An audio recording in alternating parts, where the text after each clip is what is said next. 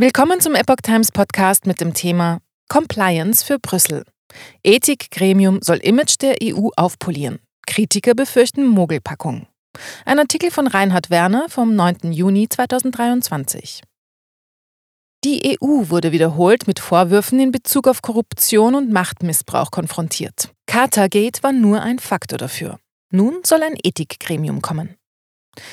Die Ende 2022 bekannt gewordene sogenannte Cartergate-Affäre hat das Vertrauen in die europäischen Institutionen in vielen Teilen der Bevölkerung weiter untergraben.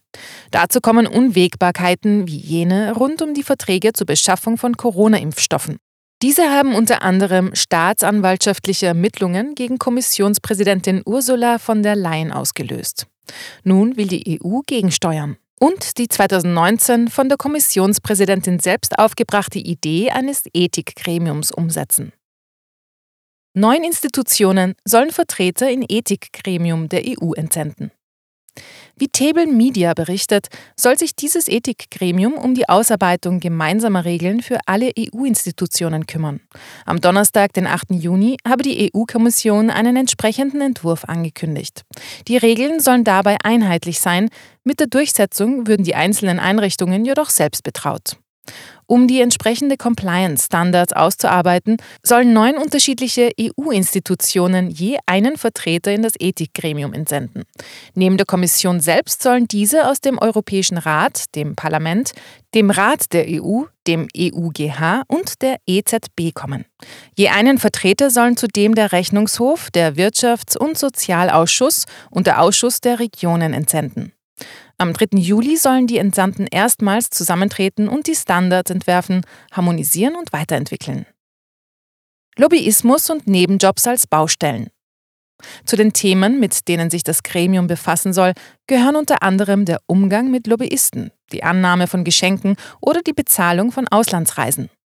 Im Zusammenhang mit der sogenannten Cartergate-Affäre waren mehrere Abgeordnete des EU-Parlaments in den Verdacht von Korruption und Geldwäsche geraten. Unter anderem sollen die Regierungen Katars, Marokkos und Mauretaniens diesen Vorteile gegen politische Gefälligkeiten gewährt haben. Das sogenannte Ethikgremium soll aber auch Regeln aufstellen über Nebenjobs oder gut bezahlte Tätigkeiten nach dem Ausscheiden aus EU-Institutionen. Allerdings soll es nur um einen harmonisierten Mindeststandard an Regeln für die Zukunft gehen. Einzelermittlungen oder gar Sanktionen seien, so die Kommission, nicht Gegenstand der Beratungen.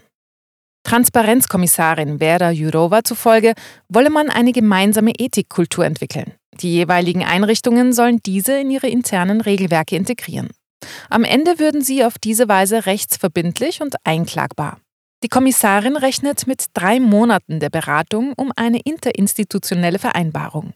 Danach sind weitere sechs Monate eingeplant, um konkrete Standards zu definieren. NGOs wünschen Ethikgremium mit weitreichenden Befugnissen.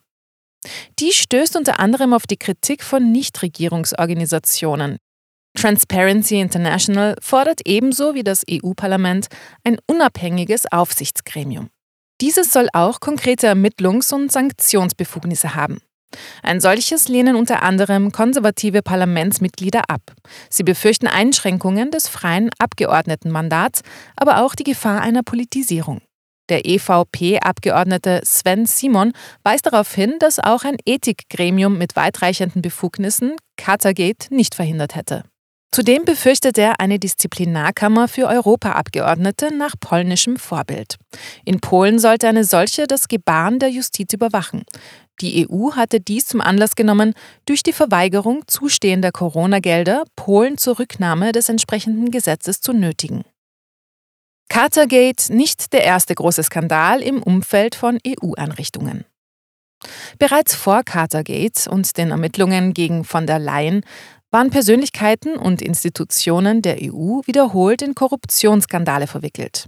Im Jahr 1999 trat die Kommission unter Jacques Santer zurück, nachdem für Sarajevo bestimmte Hilfsgelder in den Taschen von EU-Kommissaren gelandet war.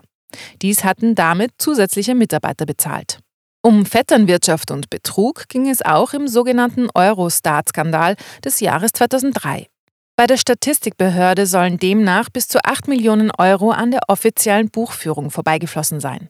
Es kam zu Untersuchungen und eine hochrangige Beamte traten zurück und wurden entlassen.